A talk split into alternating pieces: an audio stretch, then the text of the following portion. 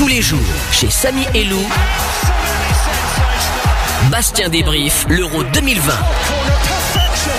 C'est Foot Family sur Fun Radio. Quel week-end, mais quel week-end la famille. Ça faisait longtemps que j'avais pas vécu autant d'émotions en moins de 48 heures. Des larmes au bonheur, de l'angoisse à la joie. Merci le foot de me faire vivre ça. Je vous avoue que j'ai eu très très très très peur, pour pas vous mentir, quand devant mon poste de télévision, j'ai vu s'écrouler le joueur danois Christian Eriksen en plein match. Ces minutes interminables où rien ne se passe, impuissant devant de telles images, les draps blancs qui nous font perdre tout espoir.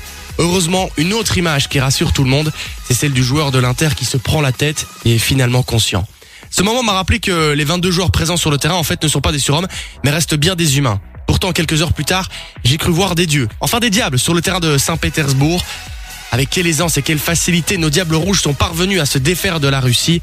Encore une fois, Lukaku a quasiment fait gagner son équipe. À lui tout seul, j'adore cet homme. J'ose le dire, Lukaku, je t'aime.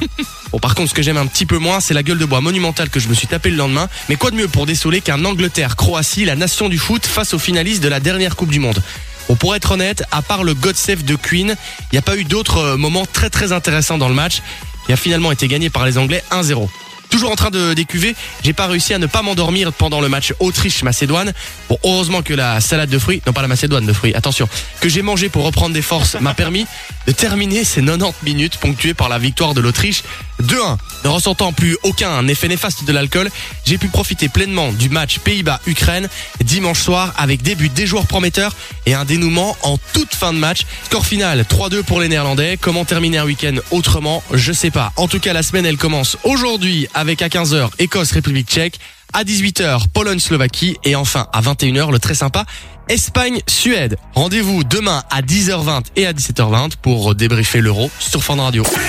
De 16h à 20h, Samy et Lou sont sur Fan Radio.